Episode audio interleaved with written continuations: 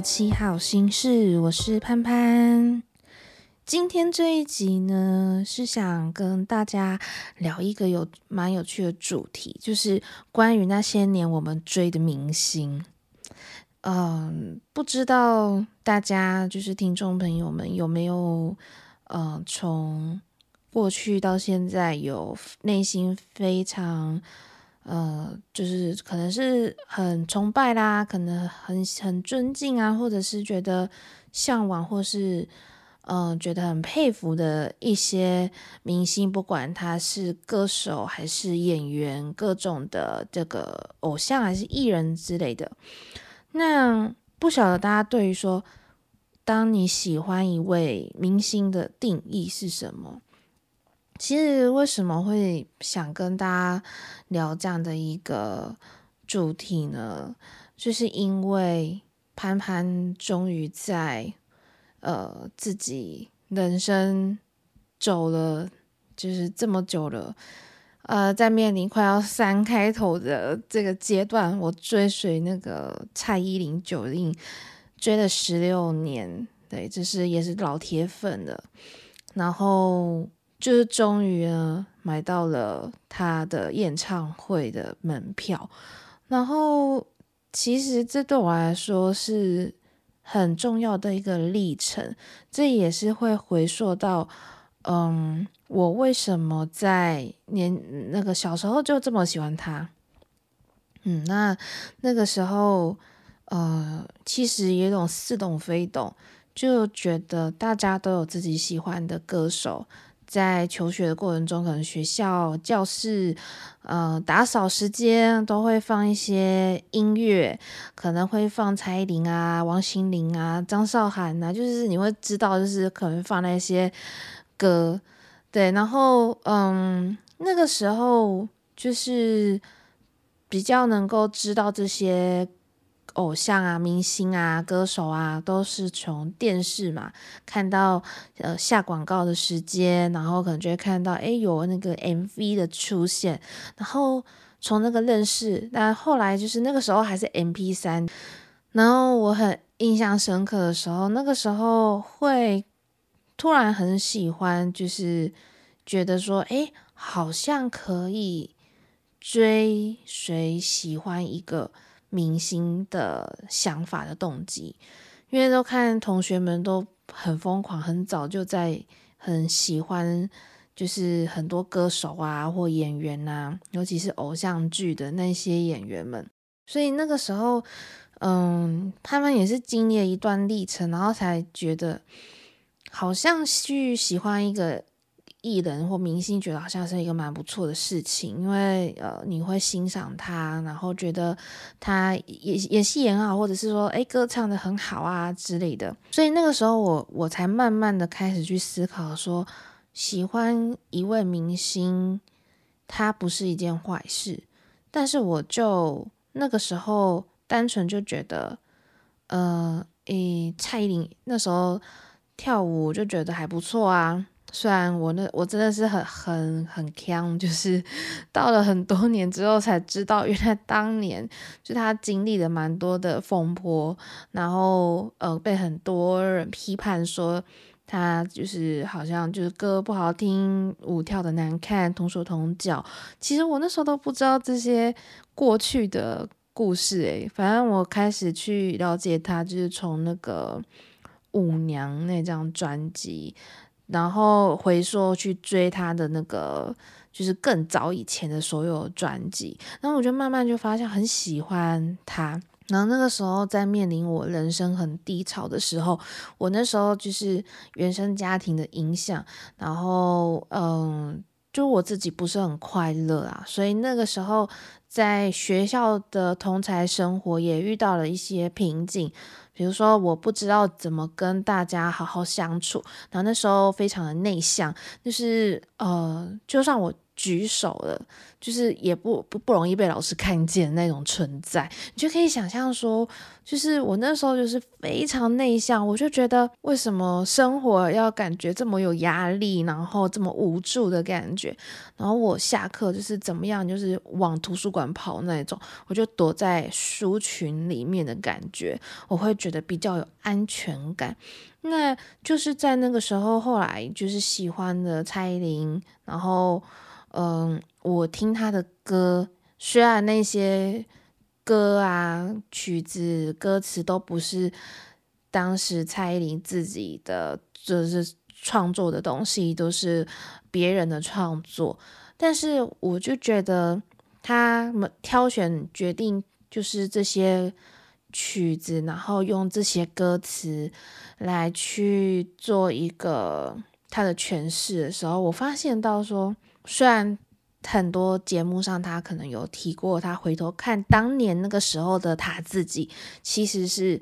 眼眼神是放空的，是空洞的，因为他说他那时候他其实不过去那段时间他不知道自己其实是为了什么而工作，他其实就是没有他自己。可是我不得不说，他虽然说那一段时间他其实就觉得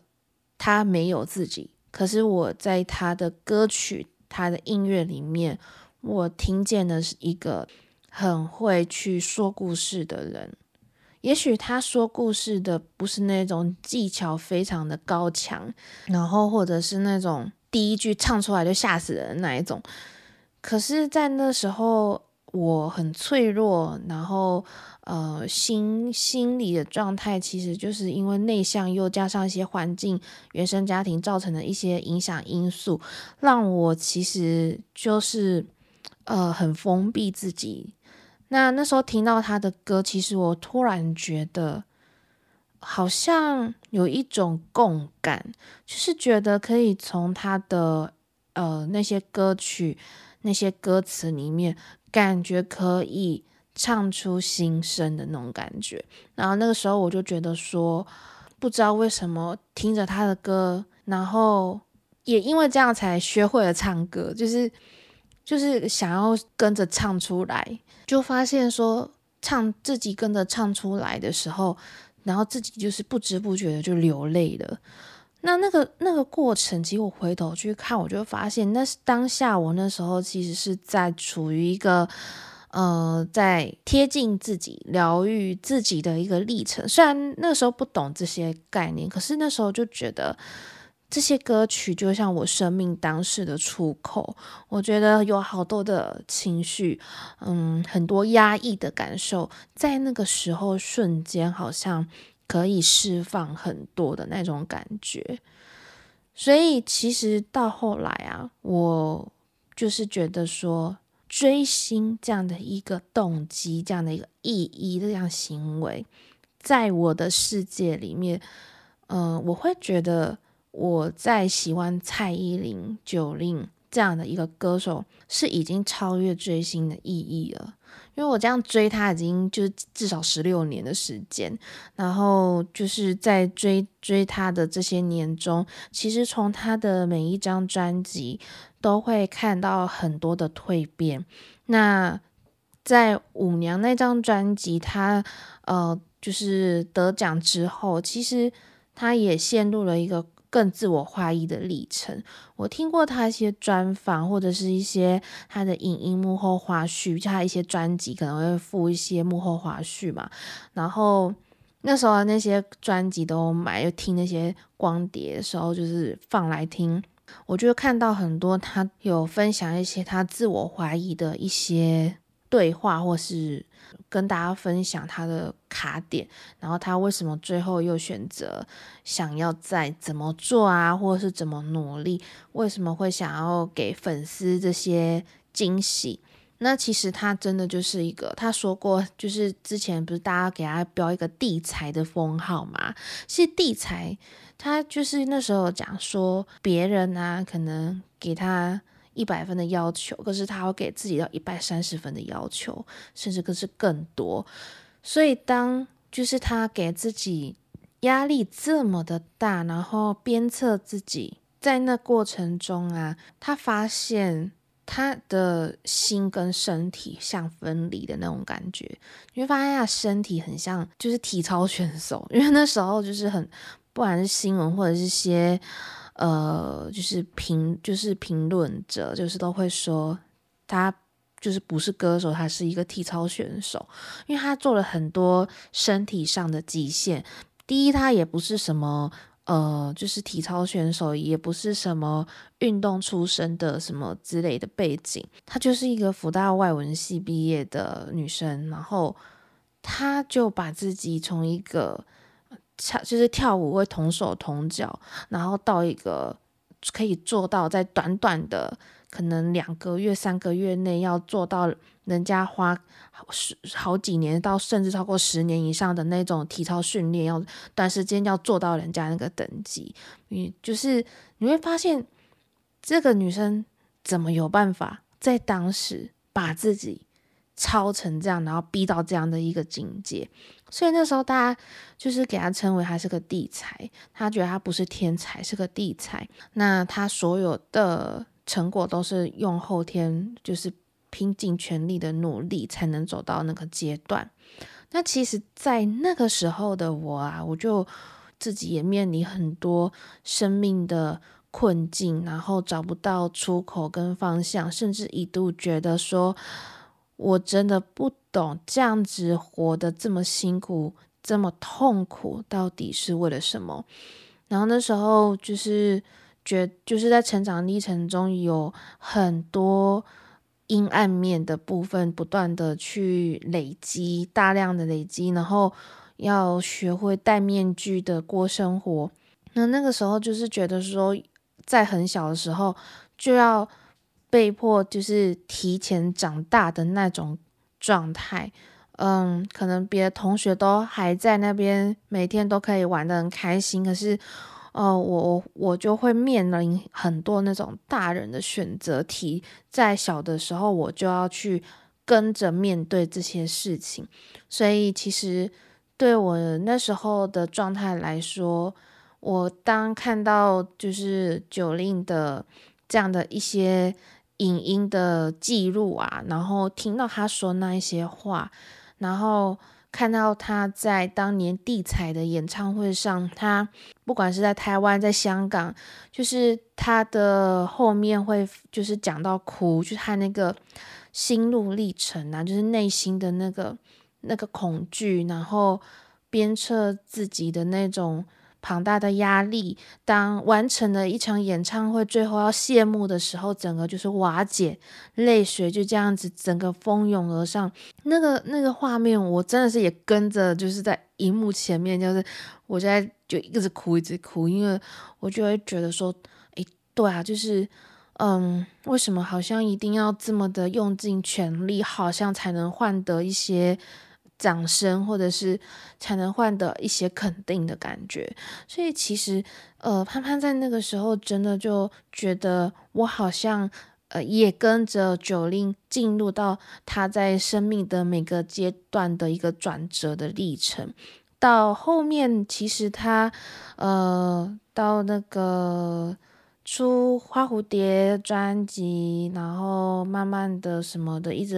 特务 J 什么那些的，反正一直直到我觉得让我非常惊艳的，就是在大艺术家的那张专辑。大艺术家那张专辑的，就是主打歌就是大艺术家那首歌，不知道为什么我突然觉得我看见了一个不一样的蔡依林。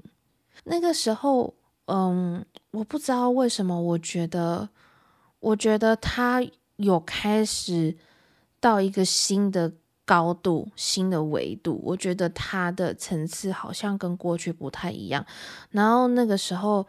正好也是在我大学时期，嗯，不断的在寻，就是寻求。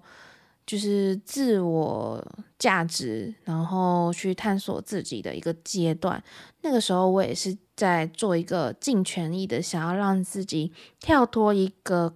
呃底层的框框那种感觉。我很希望可以在那个阶段好像进入到人生的新的一个里程碑。所以那个时候我印象很深刻，就是嗯、大艺术家这张专辑出来之后，我就是疯狂的练这首歌的舞蹈。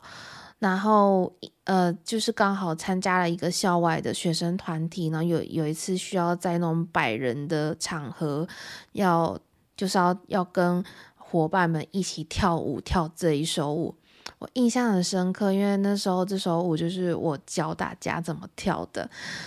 啊，现在想起来是觉得就是历历在目，就就是那时候，我觉得我跳出感觉就跟。那时候九令在做这张专辑，她的那种女性的自我肯定、那种自信心，很就是完全的，好像有一个强而有力的的力量，可以去面对跟抵抗那些外来的负面声音，然后觉得自己是可以做到的，然后谁都无法取代自己，之然后。呃，只有自己超越自己的那种感觉。那所以其实在，呃大艺术家虽然那张专就是专辑就是那首歌啦，就是他在讲的，就是说就是有一点像渣男，嘿，他 MV 演的是这样啦，就是说就是跟那个我们有办法，就是我们女生强大起来，对，但也不是只有女生，就是说不管是呃男生女生，当在感情中。如果你遇到一个很渣的对象，你你要勇敢的，就是就是放掉这个人，然后你要活出你自己，然后让自己活得更美、更好、更漂亮这样概念。所以那个时候，我就突然觉得说，哇，就是我好想要成为这样子的人哦。对，所以其实到后面呢、就我就发现，哎，那个时候。Jolin 他不管是演唱会，还是说他的一些在外面的表演的演出，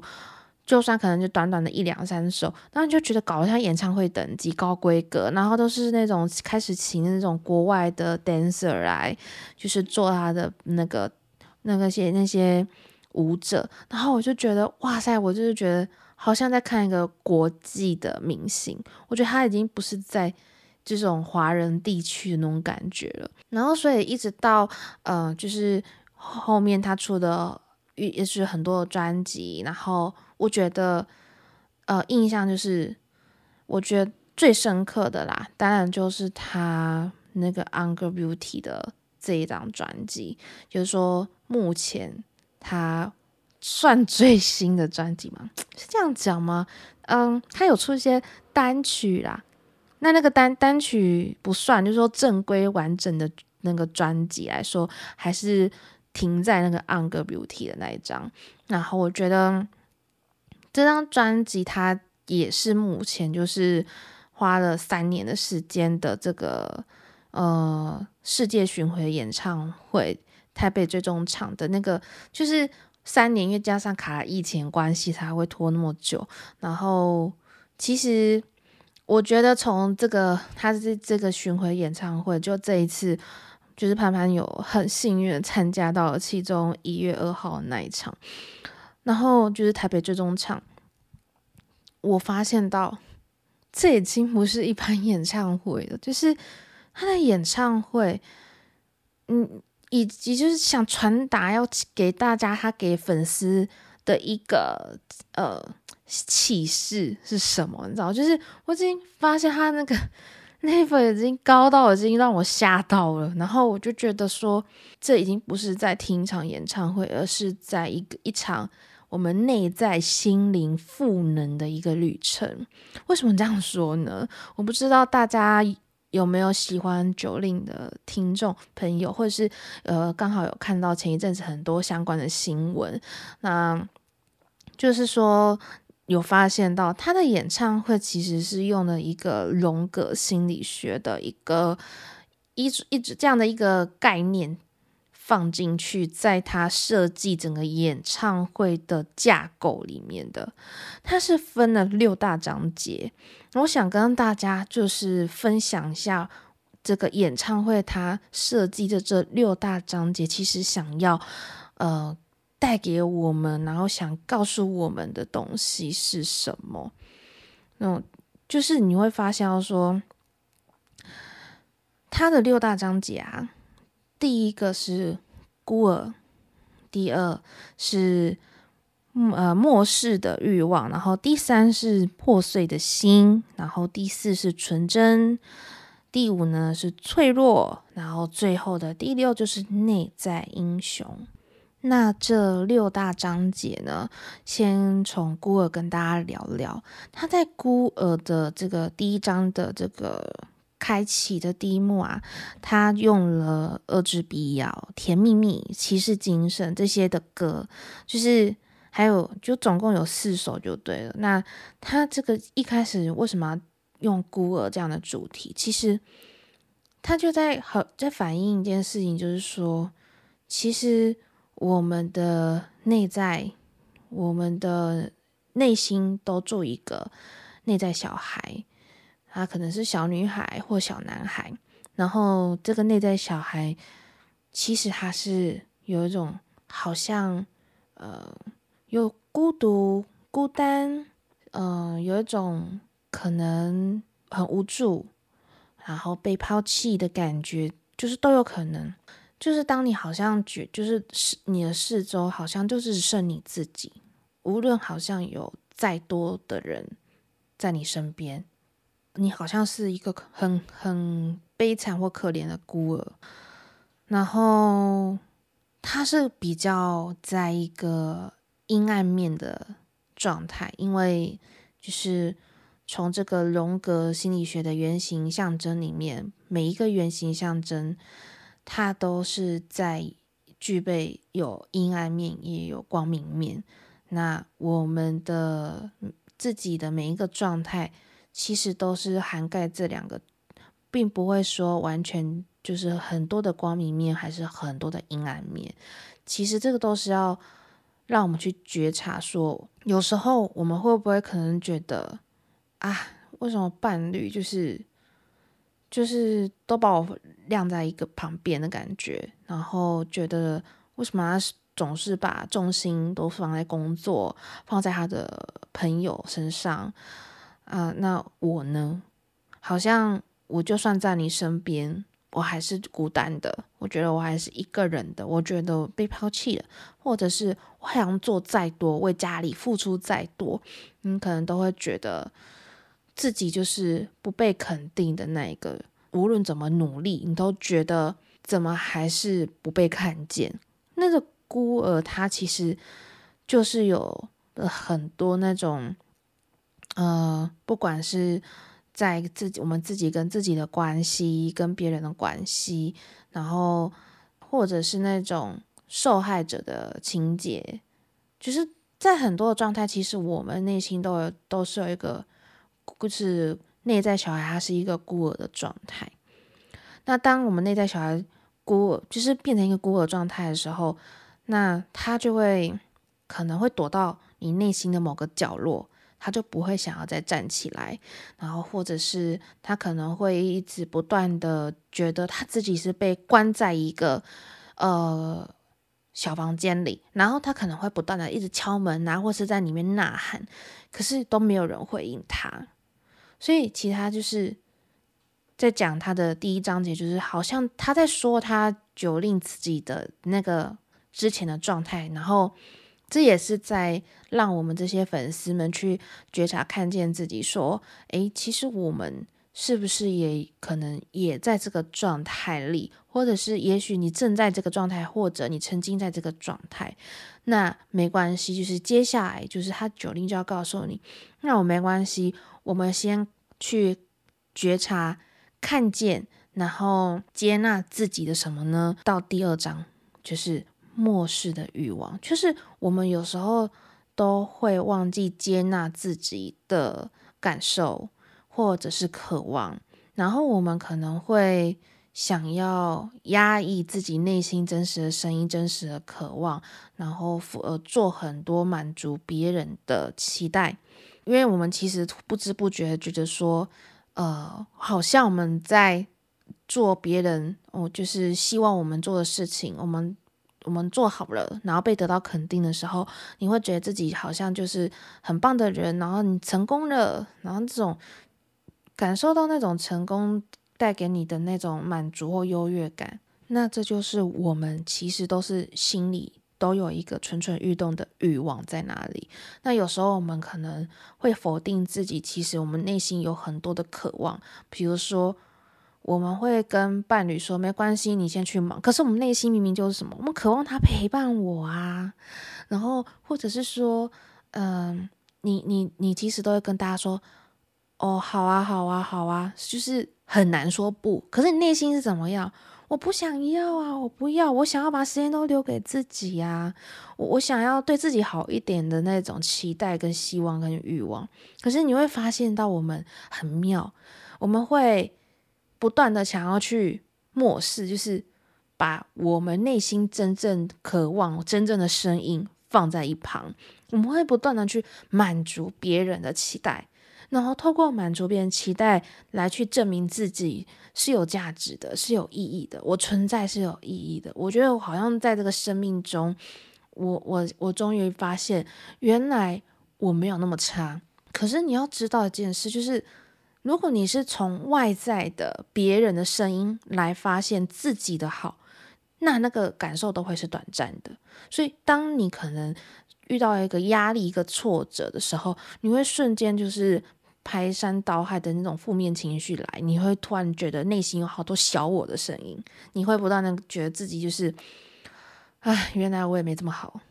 啊！大家都说我做的还不错，可是你看我现在。就这件事情一点点没有做好，被放大了。然后我觉得大家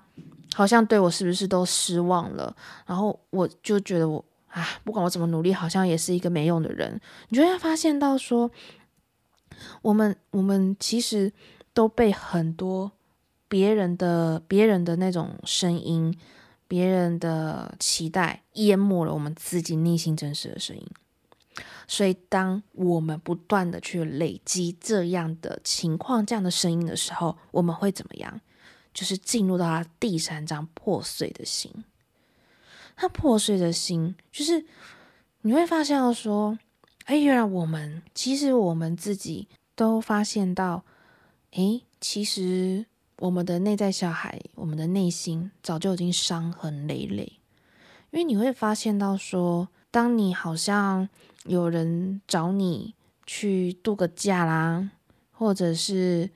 呃夜深人静，然后一个人坐在书桌前，然后或者是躺在床上，呃呃仰望，然后或者是仰就仰望着窗外，或者是说你可能呃出去走走，望着星空。然后你就会突然觉得不晓得自己这么努力的那个意义到底是为了什么，然后你会觉得身心俱疲，你会非常的无力。那那种无力就是就是还算还好哦，可是你知道吗？到破碎的心，就是你会发现不，好像不管你是做了多少觉察，你。做多少的努力，你拼尽全力，用尽生命之后，怎么结果还是那样？或者是你会发现，你终究还是过不了那个坎，然后你已经整个遍体鳞伤，你你不没办法再往前走一步了。你当你发现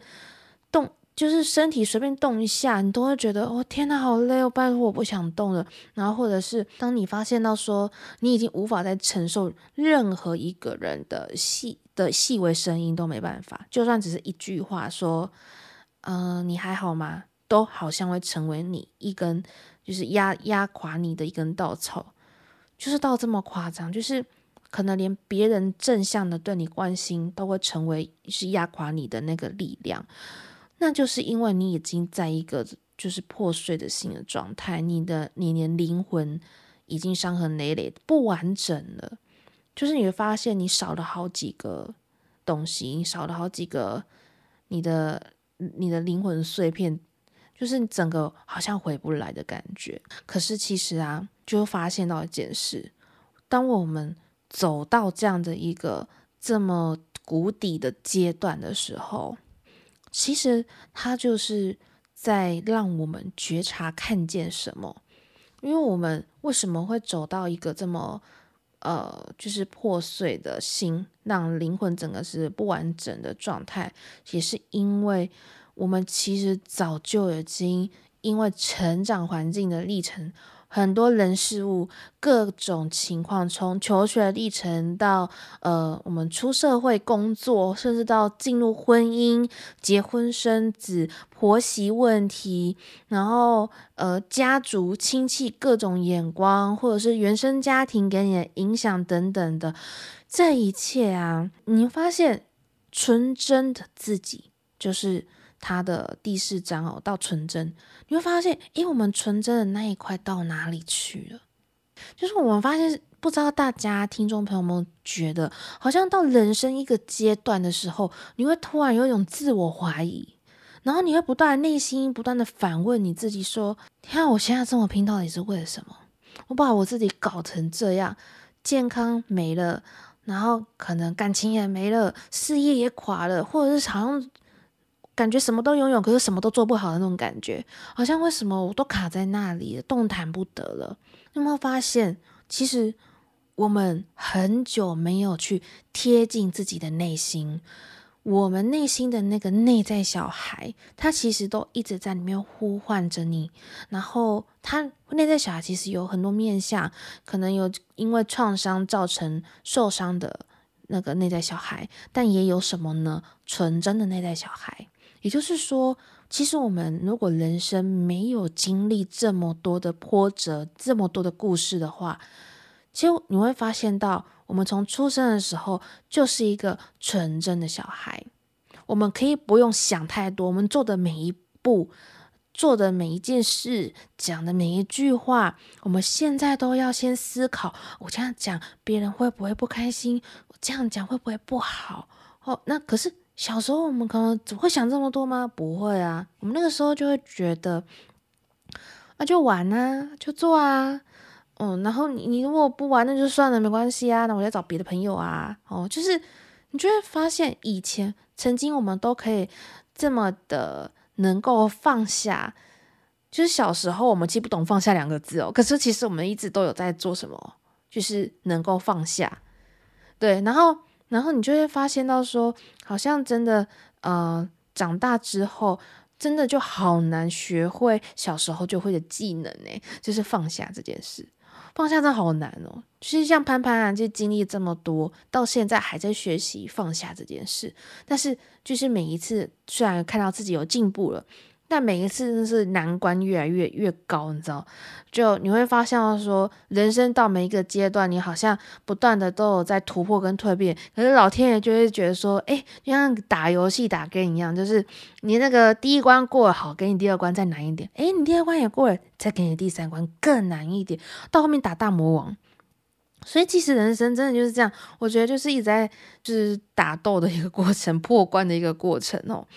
那所以啊，当我们能够再回头，可以去回到我们纯真自己的那一面的时候，你会发现你可以怎么样，慢慢学会拥抱自己的脆弱。所以它的第五章节就叫脆弱这个主题，这就在这边出现的目的跟意义是什么？是当我们能够看见内在真实的自己，然后那那个纯真的自己的时候。你你会突然觉得啊，对啊，那个就是我啊。可是呢，当你看到真实自己的那一面的时候，你你会你会觉得是有点痛苦的。为什么？因为我们已经很长时间被这种需要戴面具，需要很就是有很多呃，我们自以为的光明面，或者是有真的有很多阴暗面啊，然后就是整个去覆盖跟包覆了我们的状态。那当这些面具摘掉的时候，我们这个整个状态其实是脆弱的，因为我们已经习惯要怎么样，要逞强，我们要坚强。比如说男生就是有，就是男儿有泪不轻弹哦，男生怎么可以哭啊？啊、女生就是应该。呃，要当个女强人呐、啊，我要那个女性经济独立，说我一定要如何更强大，或者是说，如果我今天要在这个呃夫家有有一席之地，我好像应该要做到怎么样怎么样，才不会被人家说闲话。我们其实扛了好多好多的责任，也许那都是别人的责任，但是你就会发现说，我们应该为自己人生负责的那个责任一直没做，然后我们在做别人给我们。他们的责任，然后丢到我们身上来去做，来由我们去扛。那所以当这些东西拿掉的时候，你会发现，我们其实并没有我们想象中那么坚强，或者是也没有别人想象中他们看我们有那么坚强。我们其实都很脆弱的。为什么？因为我们已经很久没有好好的照顾自己了。然后那种身心俱疲啊，就是会让自己当面具拿掉的时候，真的是。笑也笑不出来，然后不想讲话，或很累，或者是这种啊都不想再动了，不想再想了，然后呃也不也不想不知道说未来的人生到底是要怎么样，就是太累了。可是呢，其实你会发现到，当我们能够经历孤儿漠视的欲望、破碎的心、纯真的时候，进入到脆弱，代表其实你已经不断的在自我觉察，然后。到了一个新的阶段，也就是说，你是愿意去面对真实的自己，在脆弱的这个主题章节，它也就是要让我们去看见说，嗯、有些事情就是放下就要放下，然后我们如果能接纳、拥抱不完美的自己，去接、去发现自己，其实脆弱也是一种力量。因为很多人都可能会觉得脆弱好像是一个负面的词，好像是一个否定的词，但是其实我们都忘记，就是呃，把自己的情绪表达出来，然后允许自己可以出错，允许自己可以脆弱。今天不坚强一点没关系啊，就是为什么我们都要，就是好像这个社会的价值，嗯、虽然。呃，越来越开放，就是女性就是要有能力啊，就是什么？现在其实大家都很开放，两性平等。可是你会发现说，就是嗯，好像我们都有一个有一个社会的价值认同卡着我们，就我们可能会觉得，我们一定要非常的就是坚强，我们不可以轻易放弃，不可以轻易哭。可是。为什么一定要这么执着这样的事情呢？我不知道大家觉得，你这么用尽全力的执着这件事，是不是也是在提醒你要觉察一下？诶，你这么用尽全力的执着，是不是反映着我们内在有什么样的渴望？然后又有些什么样的可能？也许是匮乏，也有可能是一种害怕。我害怕自己就是呃会。没办法跟上别人，或者是很容易被这个社会给取代，尤其是在工作竞争上，我们很怕，很不容易在这个社会上生存。那这些生存恐惧也会影响我们这些呃努力的意义是为了什么？所以其实呃，我觉得。像九令他的演唱会在脆弱这个主题，他排的歌单我觉得非常有趣。不知道大家如果闲暇之余，其实可以去查一下哦，就会发现他脆弱，他是先唱倒带这首歌《天空》，然后你怎么连话都说不清楚，就爱的罗曼史，然后如果我没有伤口，就是柠檬草的味道。可是到后面是怎么样？你会发现哦，他有个渐进式，就是好像在回顾你的例子，就是过去。回顾之后，现在决定怎么样？我要放下，然后我要丢掉这一切，然后嗯，让我会发现，其实脆弱的背后是充满着爱。因为消就是接下来就是消极掰这首歌，然后到布拉格广场，然后是那个 left left left，然后就是就在传递，就是其实我们心中都是有。那个爱的力量在的。当你看见这些脆弱的背后，其实反映着我们不只渴望爱，其实我们自己有爱的力量。不管是爱自己的力量，还是爱别人的力量。当我们能够看见可以爱自己的时候，其实我们也能够怎么样，学慢慢的学会去爱别人了。所以，就是他在这个部分，其实我觉得他排歌单真的是非常非常的有趣。然后我就看见，哎，真的很呼应主题。然后接下来到他最后一个章节，就是内在英雄。那他的内在英雄，我觉得他的铺陈就是，嗯，他。全部都是舞曲嘛，然后他就先舞娘，然后是 Dr. Jolin，然后看我七十二变，然后 Play 我 Pay 玫瑰少年怪美的，然后我觉得他这个编排就是真的就是有一个呃，在这个章节也做了一个起承转合的概念，然后我觉得说就是他在玫瑰少年每一场的演唱会，他在玫瑰少年都会讲一些他自己的就是内心的一些。声音感受，或者讲了很多的金句给大家，然后我就发现到，其实他在内在英雄这章节，就是想让大家知道一件事，要传递的讯息是说，嗯，当我们走完，就是看见自己这样的一个我们内在的，算是一种修炼的旅程吧，我可以这么说，修炼旅程，因为真的是。对大家来说不容易啊，这些过程是很辛苦的。然后，当我们能够觉察、去看见的话，其实你就会发现到，原来我们不需要这么用力的拼尽全力才能获得什么证明。当我们能够看见自己真实的声音、真实的自己，接纳、拥抱不完美的自己的时候，你会发现自己从我们内在长出的力量，那个才是真正的力量，跟可以自己给自己的那个。